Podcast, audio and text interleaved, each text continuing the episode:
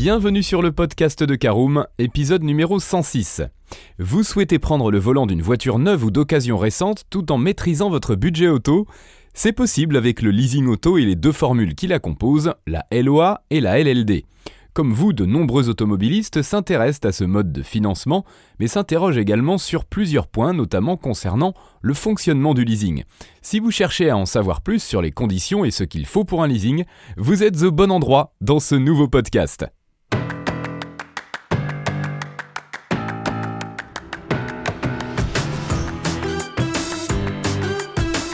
Bonjour et bienvenue dans un nouvel épisode du podcast de Caroom, le podcast dans lequel on vous partage notre expertise dans le domaine de l'automobile. Mandataire, voitures neuves et d'occasion, importation, démarches administratives, essais, bons plans et nouveautés, on décortique tous les sujets ensemble pour répondre au mieux à toutes vos questions sur l'automobile. Caroom, c'est un comparateur de voitures neuves, d'occasion et de leasing mais aussi un guide d'achat qui vous accompagne et vous conseille dans toutes vos démarches automobiles. Bonjour à tous et ravi de vous retrouver pour un nouveau podcast automobile Caroom. Au sommaire de ce 106e numéro, nous verrons qui est éligible au leasing auto en première partie, nous verrons quels documents faut-il fournir en deuxième partie, l'apport initial est-il nécessaire ou non, ce sera l'objet de notre troisième partie, en quatrième partie quelles sont les conditions du contrat, en cinquième partie, on parlera rétractation en leasing et nous verrons si c'est possible ou non. Et en dernière partie, l'essentiel à retenir de ce podcast. Alors je vous propose tout de suite d'ouvrir notre première partie, à savoir qui est éligible au leasing auto. Juste avant d'entrer dans le vif du sujet, rappelons rapidement ce qu'est le leasing auto.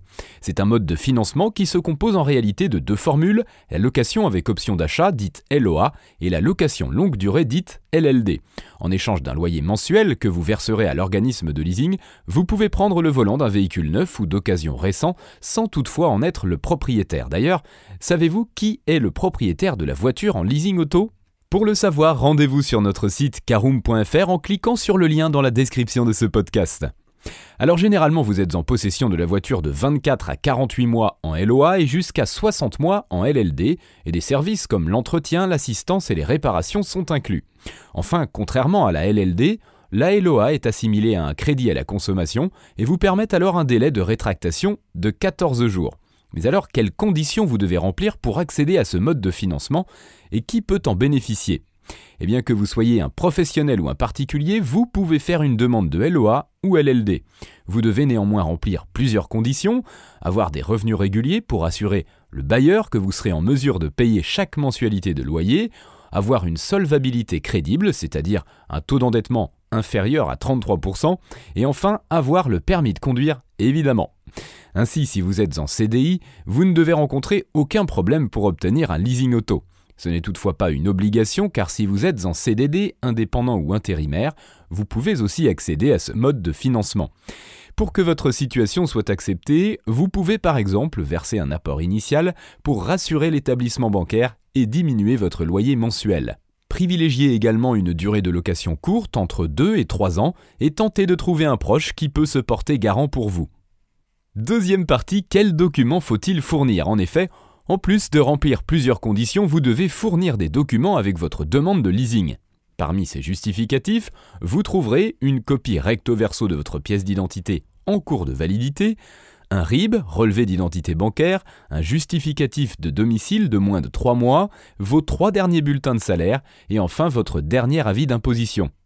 Si vous êtes une entreprise ou un indépendant, vous devez fournir une copie de la pièce d'identité recto verso du gérant ou du PDG, une copie de votre permis de conduire, un extrait cabis de moins de 2 ans, un relevé d'identité bancaire, le fameux RIB, un extrait du bilan, feuillet de 1 à 8 plus feuillet 11, ou 2031-2035, et enfin les coordonnées de l'expert comptable de la société. Troisième partie, l'apport est-il nécessaire?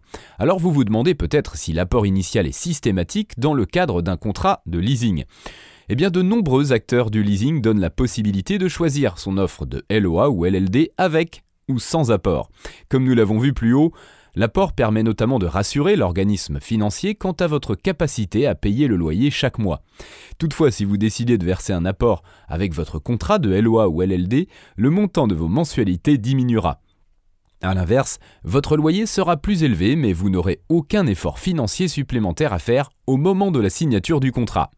Ainsi, le choix d'une LOA ou LLD avec ou sans apport dépendra majoritairement de vos besoins et de votre budget auto. En aparté, je vous invite à vous rendre sur notre site en cliquant une nouvelle fois sur le lien dans la description de ce podcast afin de voir et comparer nos offres de leasing Caroom. Quatrième partie, quelles sont les conditions du contrat? Eh bien pour que le contrat soit valide, il doit aussi avoir plusieurs conditions et intégrer des mentions obligatoires. En effet, il doit préciser la durée de location, la désignation du bien loué et son prix d'origine, la valeur de rachat du véhicule et le montant de dépôt de garantie, les conditions de remboursement anticipé en cas de résiliation du contrat ou rachat de l'auto avant la fin de période de location, le montant des mensualités et le forfait kilométrique appliqué. Alors voilà qui nous amène à nous poser la question de la rétractation en leasing. Est-ce possible? C'est notre cinquième partie. Considérée comme un crédit à la consommation, la location avec option d'achat vous laisse un délai de rétractation de 14 jours pendant lesquels vous pouvez retourner le véhicule s'il ne vous convient pas par exemple. Dans le cas d'une location longue durée LLD, vous ne disposez d'aucun délai de rétractation. Par ailleurs, si vous souhaitez résilier un contrat de LLD ou LOA avant échéance, plusieurs solutions s'offrent à vous.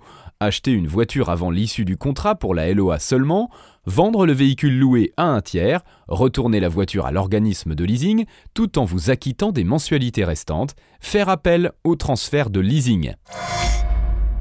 C'est l'heure de l'essentiel à retenir de ce podcast. Vous en savez désormais plus sur les conditions à remplir et ce qu'il faut pour accéder à un contrat de leasing en LOA ou LLD. En les remplissant toutes, vous profiterez d'une voiture neuve ou d'occasion récente tout en maîtrisant votre budget auto.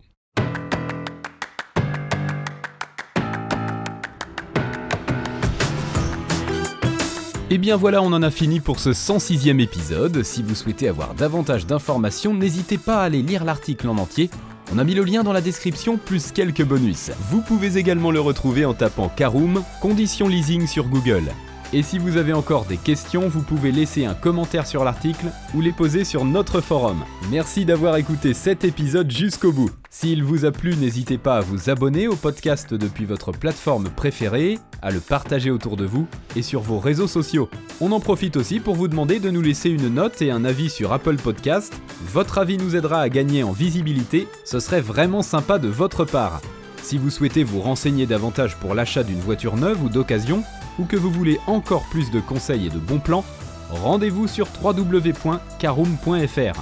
Si vous avez encore des questions, des remarques ou des recommandations, n'hésitez pas à nous contacter sur nos réseaux sociaux. Merci encore et à bientôt pour de nouveaux épisodes du podcast de Caroom.